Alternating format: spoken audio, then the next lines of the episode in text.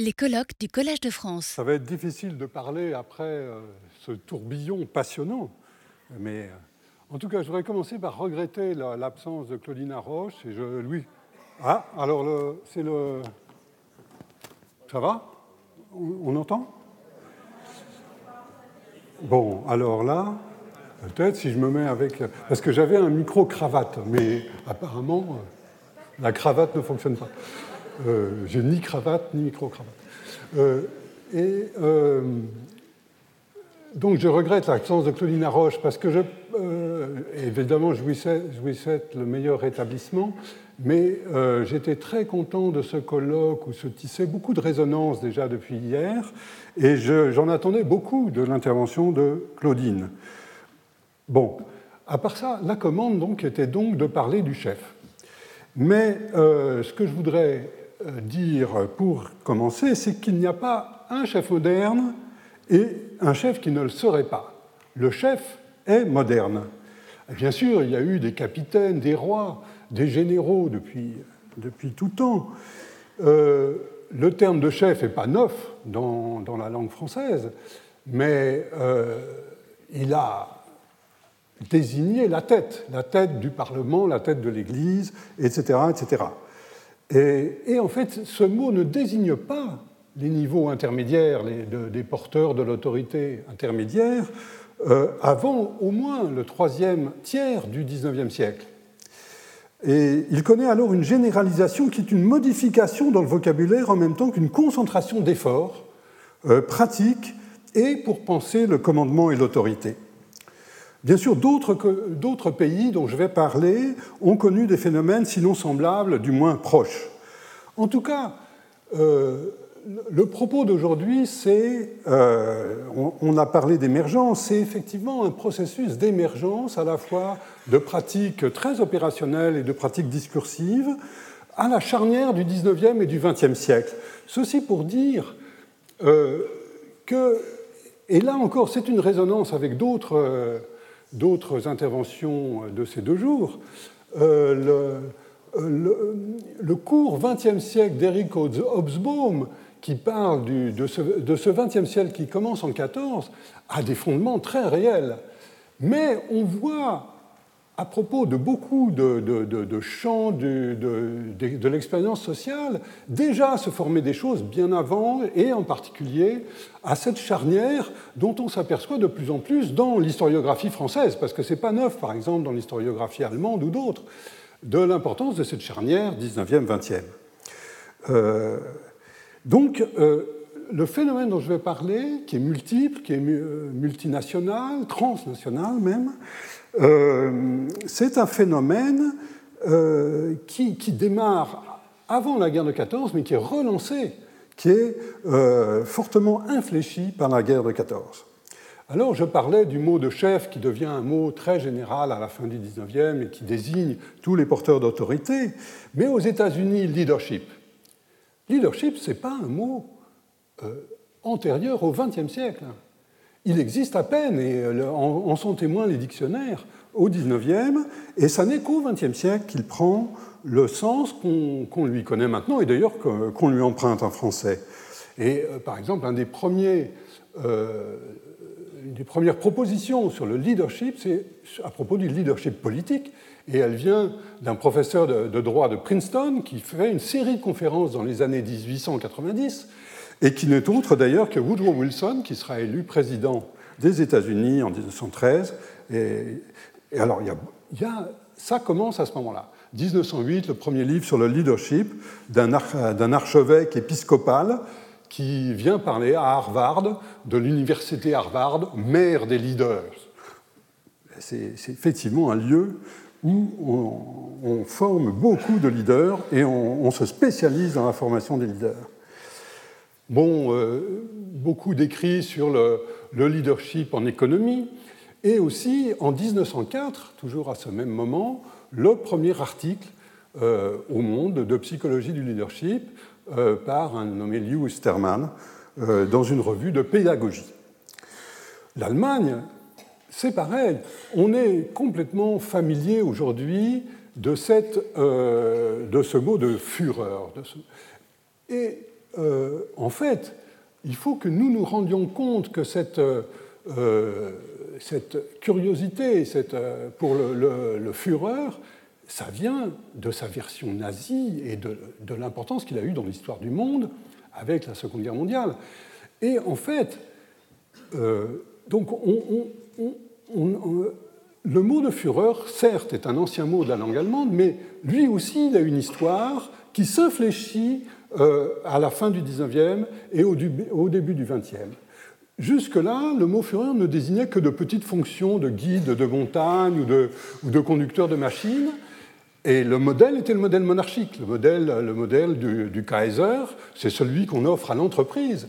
Euh, einer muss herrschen. Un seul doit régner dans l'entreprise selon le, modèle monarchique. C'est ça que les, livres allemands de management disent à la fin du 19e.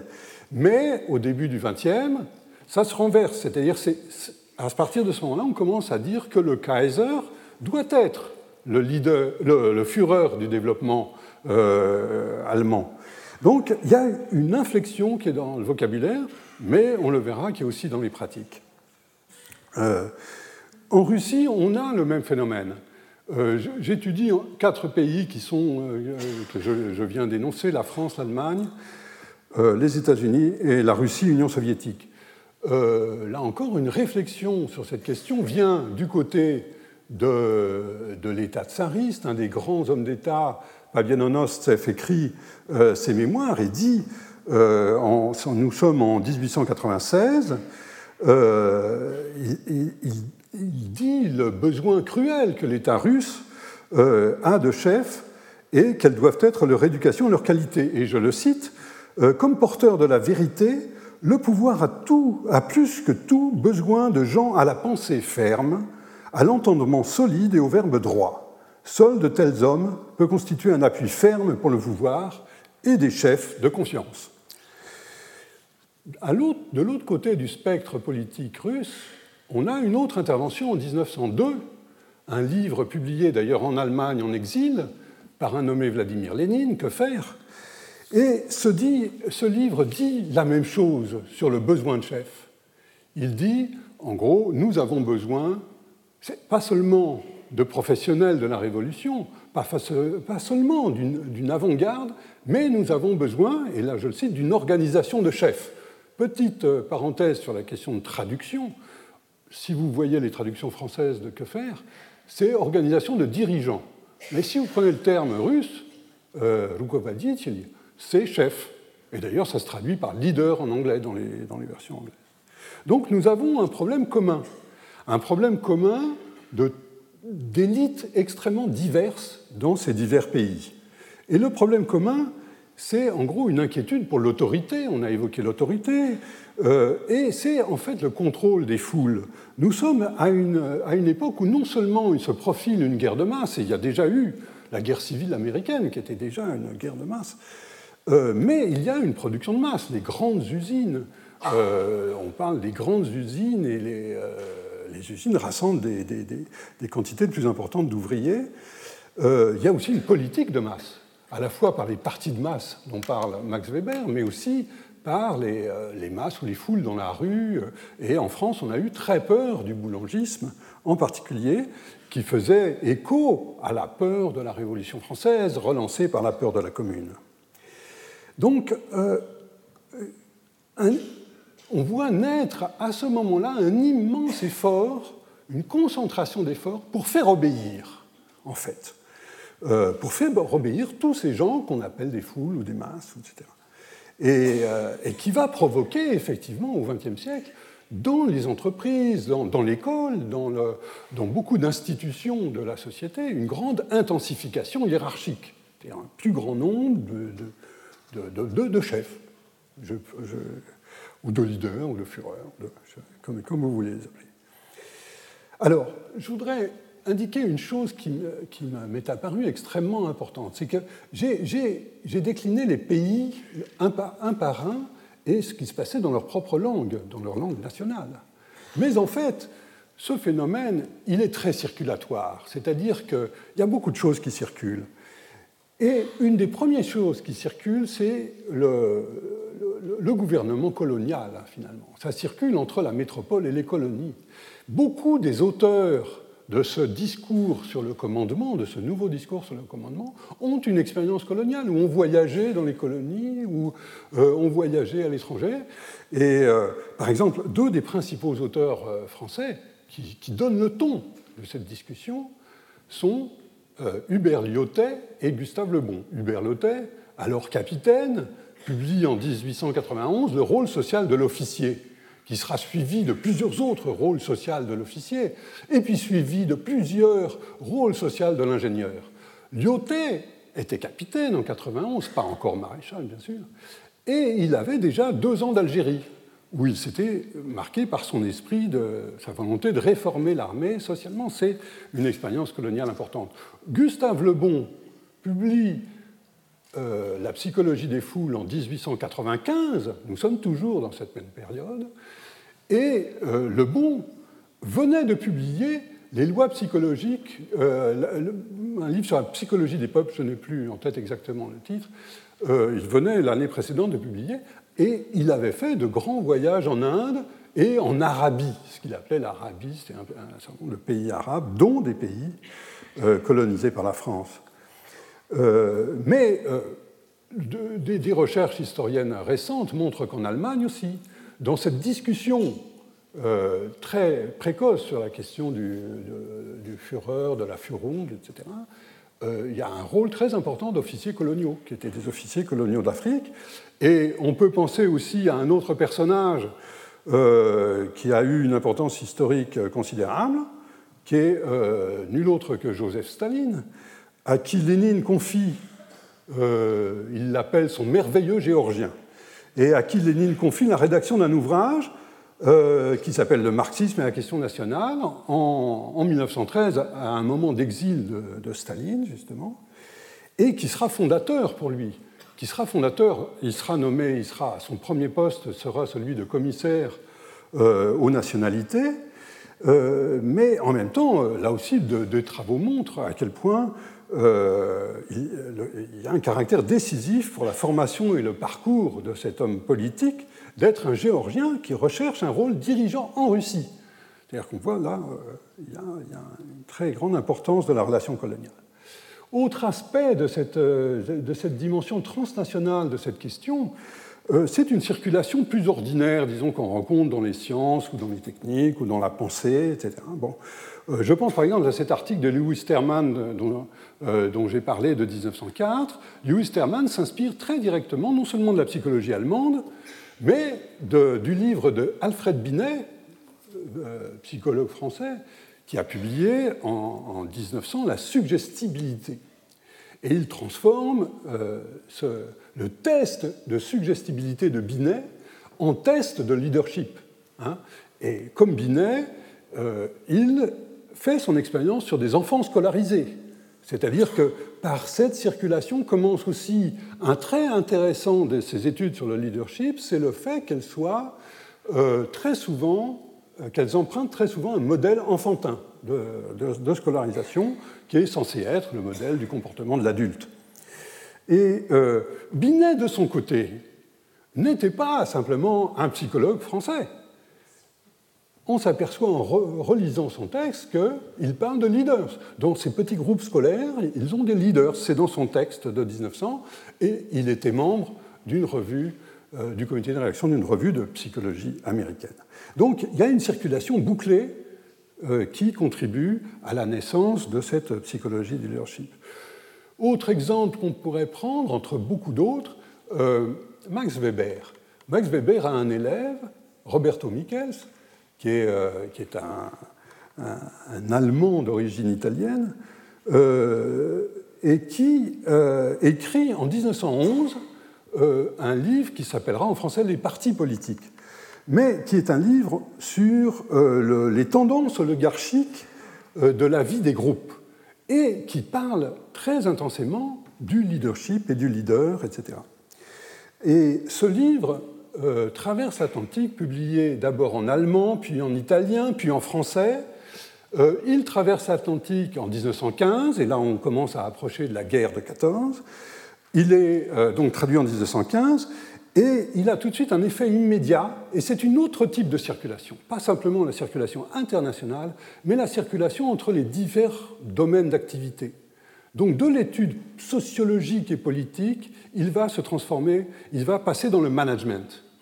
Et euh, l'année suivante, en 1916, est publié un livre d'un disciple, d'un ingénieur très proche de Frédéric Taylor, l'homme du taylorisme, euh, euh, qui s'appelle Industrial Leadership. Premier livre sur cette question d'industrial leadership qui emprunte une idée qui est toujours vive dans le management, dans les disciplines du management aujourd'hui, qui est l'opposition entre leader démocratique et leader autocratique.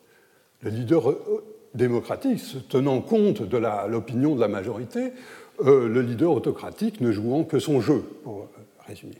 Ce qui va être conforté d'ailleurs dès 1917, vous voyez, 15, 16, 17, par l'entrée en guerre des États-Unis au moment où l'allié qui était autocratique, la Russie, s'effondre. C'est-à-dire que d'un seul coup, le paysage de la guerre mondiale devient une lutte des démocraties contre les autocraties. D'où renforcement de cette idée d'opposer le leadership démocratique au leadership euh, autocratique. Et là encore, donc, on a une circulation euh, qui est euh, très productive, si vous voulez, et qui a de l'effet dans les différents pays. Alors effectivement, la guerre apporte un infléchissement. Et si, pour commencer par l'Allemagne, on voit bien que donc, le, débat a déjà démarré, bien avant le nazisme, hein, et il y a une discussion une discussion publique en Allemagne qui est relancée très fortement par la guerre. Et d'ailleurs, le sociologue Max Weber descend dans l'arène en 1917 au moment où euh, Wilhelm II euh, apparaît comme un très mauvais chef de guerre. Et il y a tout un débat qui commence, un débat sur qu'est-ce que serait une constitution républicaine. Et donc on a un discours de Weber qui est à la fois sociologique et politique qui est une manière euh, de penser sociologiquement la politique et réciproquement, si vous voulez. Et c'est de, de, euh, de, cet engagement de Weber dans la vie politique que, que naît, par exemple, cette notion euh, de charisme. Enfin, ce n'est pas une notion neuve non plus, c'est une notion que, Weber relance en joignant le charisme traditionnel dans l'Église, le charme, la grâce, euh, à la question de l'autorité hein, et du Führertum, c'est-à-dire du, fait d'être chef ou du pouvoir du chef. Et euh, ça a une, importance très grande sur la conception euh, politique allemande. Weber est presque nommé à la, après la après l'abdication du, euh, Kaiser et la, défaite allemande, il est presque nommé ministre de la Constitution. Il ne l'est pas, mais ses propositions sont de l'ordre constitutionnel. Par exemple, il pense qu'il faut euh, pas simplement un Parlement, il est très méfiant par rapport au Parlement, presque autant qu'il l'est par rapport à la bureaucratie, euh, parce qu'il pense que en Allemagne, sans expérience démocratique, le Parlement sera incapable, dit-il, de sélectionner les chefs. Et le mot qu'il utilise, c'est bien fureur hein, dans ses textes. Euh, c'est bien fureur. On voit bien d'ailleurs qu'il expérimente ce mot-là, parce qu'il est souvent souligné ou mis entre, guillemets. Et c'est un mot neuf sous sa plume. Et, euh, mais, euh, et donc, il y a une place pour le chef charismatique qui est celle du président. Il dit il nous faut quand même un président élu par le peuple qui ait de très grands pouvoirs de dissolution de l'Assemblée, etc. Ça ressemble beaucoup à la, constitution euh, américaine, tout en n'étant pas exactement euh, américaine. La démocratie n'a pas le choix, dit-il.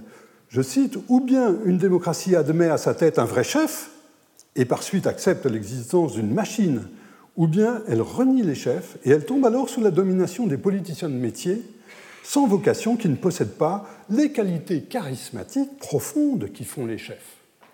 Voilà, euh, et ça c'est une intervention donc dans,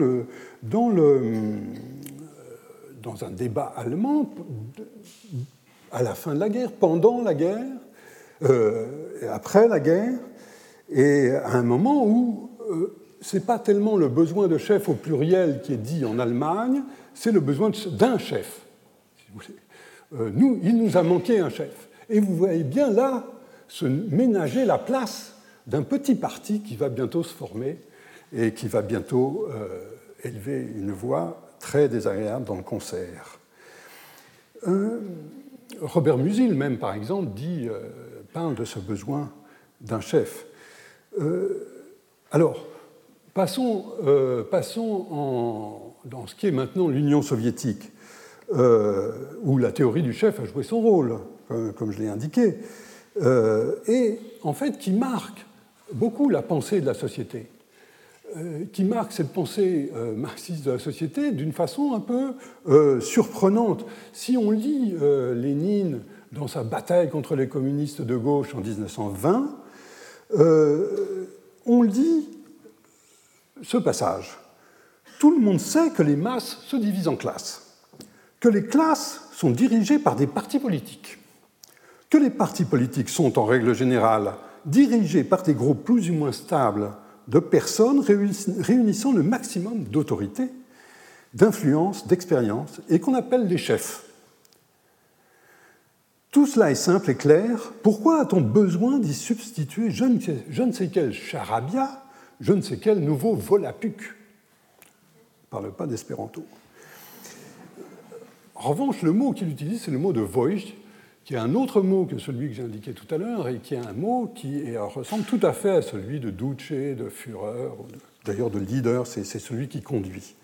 Hein, c'est un vieux mot aussi de la langue, du langage russe qui est euh, relancé. Alors en France, on a, euh, euh, on a aussi ce même genre de, de, phénomène.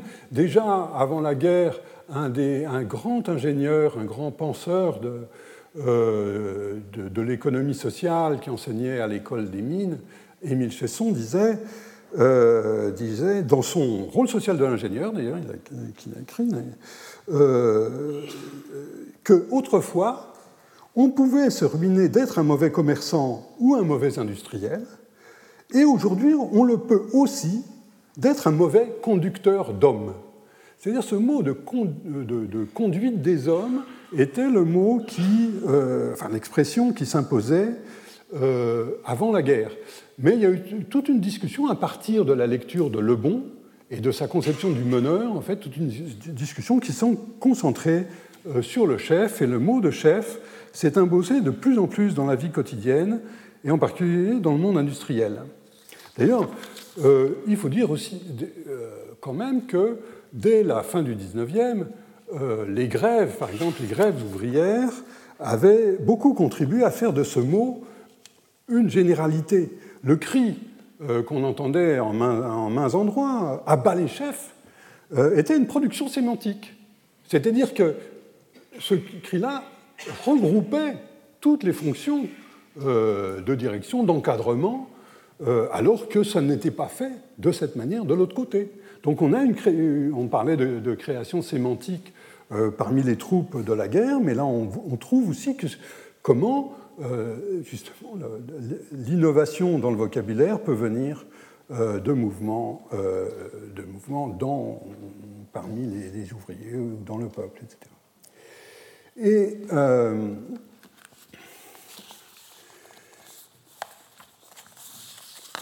Alors, évidemment, la guerre va être un moment de grande critique des chefs et de grande, aussi de grande domination des chefs dans, en particulier, la production pour la défense nationale. Et je vais vous citer un journal qui a été publié, qui a été republié à partir de 1917, en pleine guerre, au moment où renaît le syndicalisme, les luttes sociales, y compris dans les usines de défense nationale. C'est un, un, journal qui est de la région de Belfort, euh, où il y avait à la fois l'Alstom, les usines Peugeot, etc. Et ce journal, donc en 17, euh, écrit Depuis trois ans, à l'abri du silence, encouragé par l'indifférence des uns, la pusillanimité des autres, les adversaires éternels du prolétariat purent accomplir leur œuvre, sournoise et déprimante.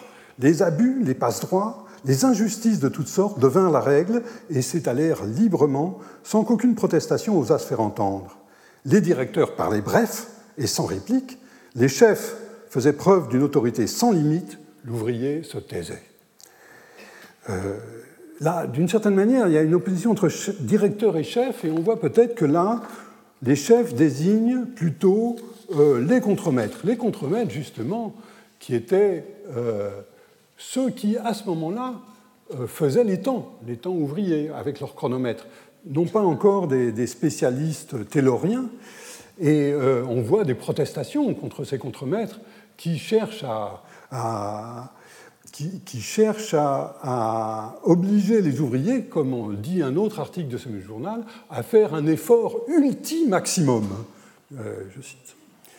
Euh, là aussi, les ateliers sont appelés le bagne ou le cinématographe. On voit aussi les, à la fois les échos de la modernité technique et euh, des arts et les échos de, de, cette idée de répétition extrême. On a parlé tout à l'heure d'automatisme. J'y reviendrai sans doute.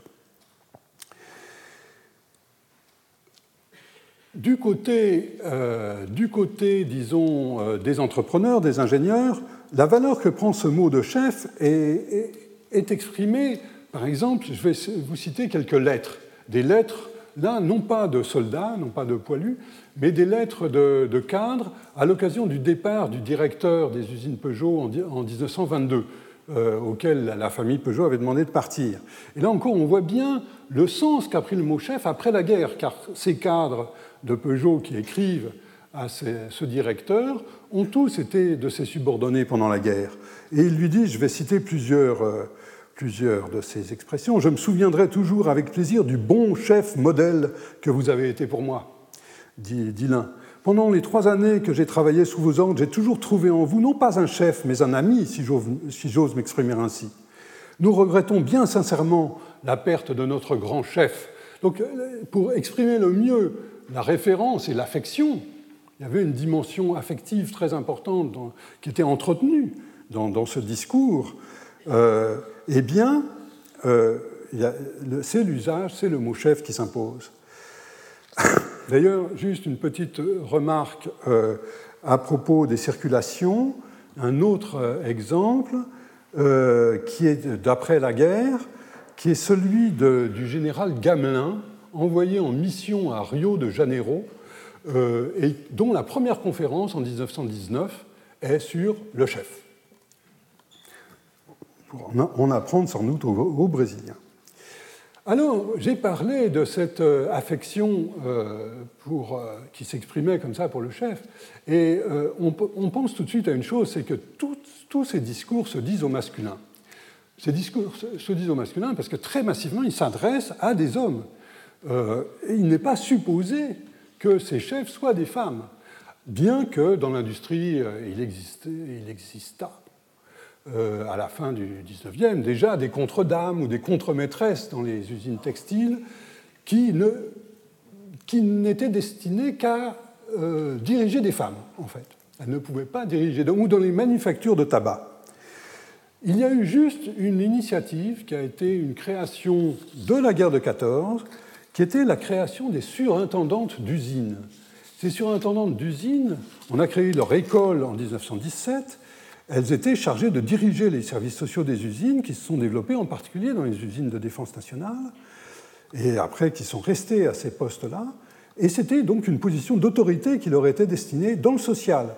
Une femme très active dans la création de l'école des surintendantes, Cécile Brunswick, et qui sera en 1936 une des premières femmes ministres en France, on dit que les surintendantes sont les chefs de file ouvrière.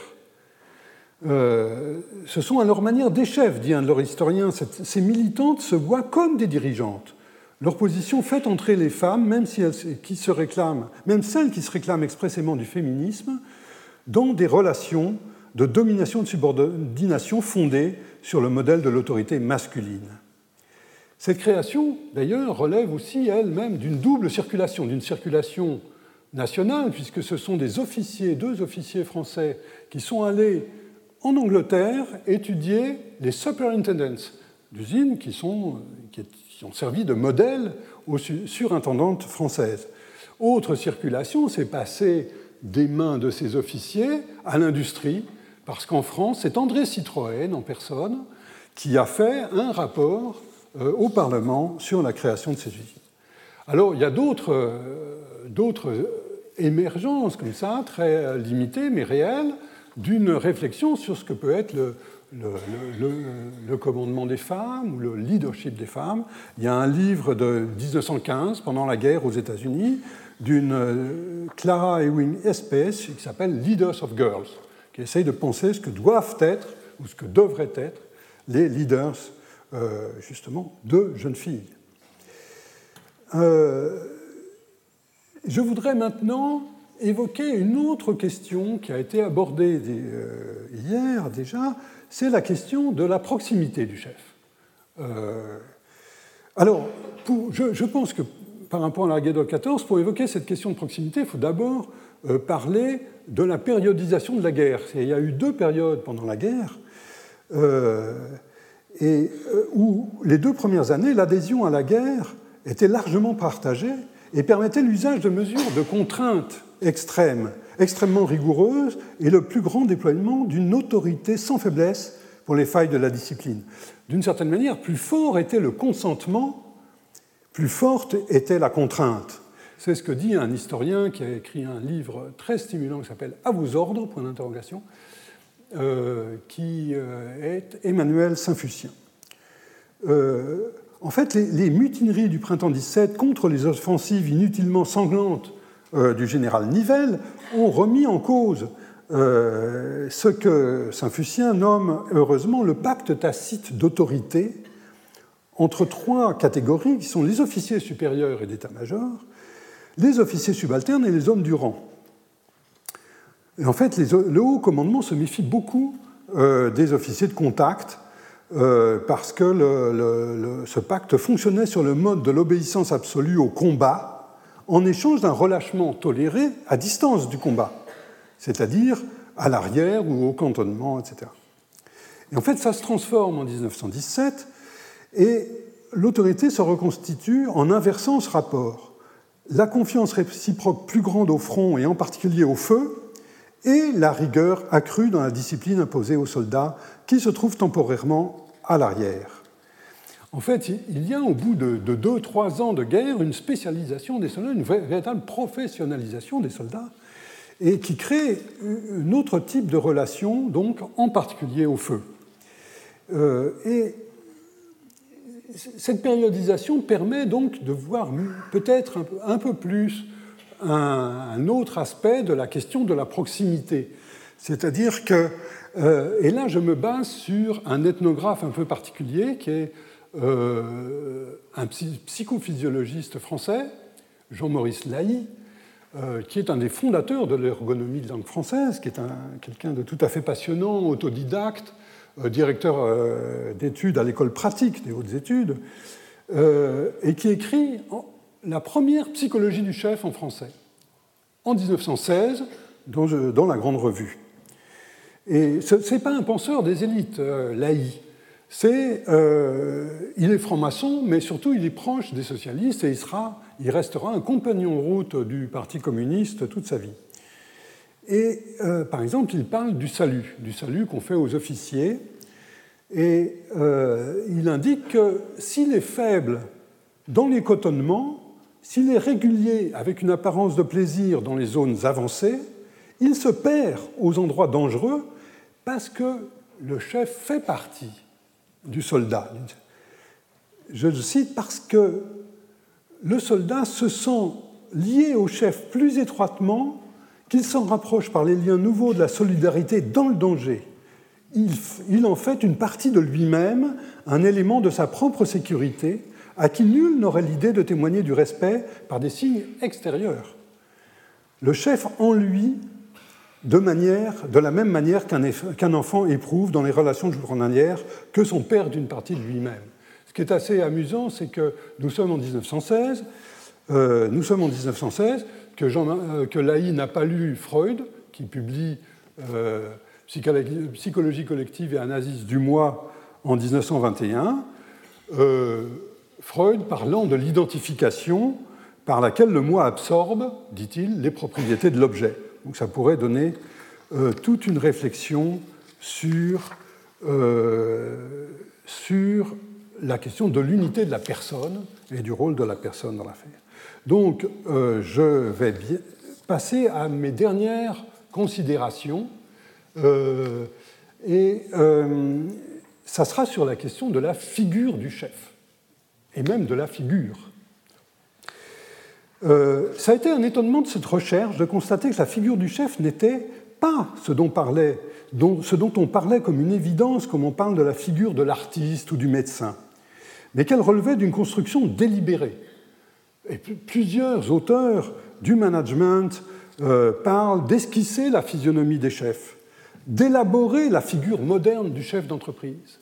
Et pour revenir à l'AI, de façon très frappante, il parle de créer le type humain de point chef. Il écrit dans son, premier, dans son article Nous voulons atteindre un but plus général, créer une abstraction chef où seront réunis les caractères communs aux divers grades et réassembler les qualités dissociées qu'on attribue au chef pour apercevoir dans son unité le type humain chef. Ce qui s'oppose tout à fait à ce que fait la psychologie américaine en étudiant les traits of psychology avec des tests expérimentaux, toujours dans la lignée de cette psychologie expérimentale euh, dont j'ai parlé. Donc ça invite à une méditation, à une méditation sur la figure, puisque nous sommes dans, un colloque euh, qui réfléchit sur les figures de la pensée. En fait, nous sommes passés des figures individuelles de chefs qui pullulent dans la littérature ancienne, mais même dans la littérature du XXe siècle, Alexandre, César, Napoléon, Joffre, Foch, alors pour parler du XXe siècle, mais aussi en Allemagne Bismarck, Hindenburg, qui étaient euh, tout à fait des modèles, ou les pères fondateurs des États-Unis, Theodore Roosevelt avant Franklin. Ces figures de chefs vivent encore, mais ce qui s'élabore spécifiquement au XXe siècle est la figure du chef, une figure justement un petit peu abstraite, générale. Or, cette construction de la figure du chef évoque l'œuvre d'Eric Auerbach euh, dans Figura. Figura, qui est justement un, ouvrage euh, tout à fait merveilleux, dont le sous-titre est La loi juive et la promesse chrétienne, publié en Italie en 1938. On y voit traiter comment Moïse est la figure de Jésus dans l'art chrétien.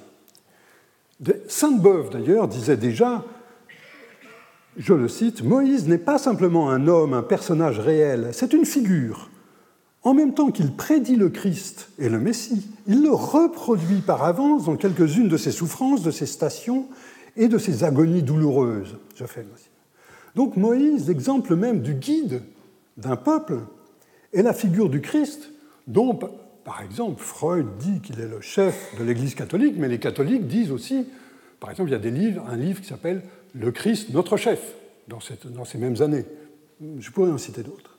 Donc, le guide, le chef, c'est-à-dire, disons, au XXe siècle, le Duce, le Führer en russe, le Vojt, par le nom par lequel on a appelé Lénine et plus encore Staline, est-ce que ce guide, ce chef, serait le motif primordial de ce qu'est une figure?